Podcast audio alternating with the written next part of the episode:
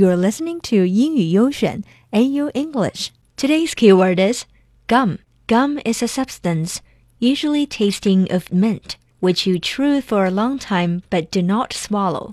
口香糖,泡泡糖. Here is an example. A new report suggests that chewing gum may be a health hazard.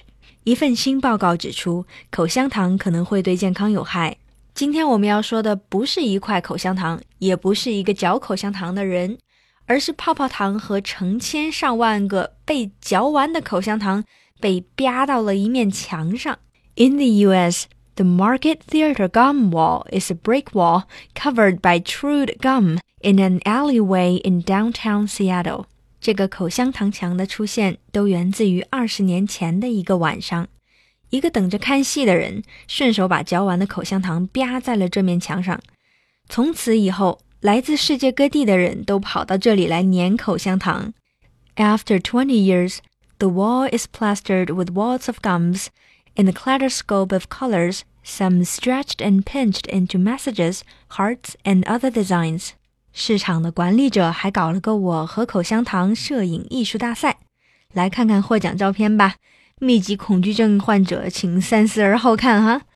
那口香糖真是啪出了色彩，啪出了艺术，啪出了新高度。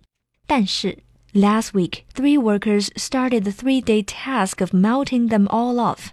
这是为什么呢？Zoe Freeman, who works near the Pike Place, says that it is an icon. It is history. The market is famous for the gum wall, but it also draws rats. 于是，这面艺术与口水并存的墙就被融化掉了。那么大家对此作何反应呢？ 伤心欲绝型。Some of us went to pay our respects to Gumwall. Seattle won't be the same tomorrow. 西雅图再也不是原来的西雅图啦。二，冷静对待型。Gross but cool. Glad I got to see the famous Seattle gum wall before it gets melt clean. 恶心并酷着。三， 冲动善后型。Looks like we'll be going back to Seattle sooner than expected. Need to get my gum back on that wall. 哎呀妈呀，得早点回去把我的口香糖抠回来。四，口味怪异型。Smells like twenty-year-old watermelon and spearmint.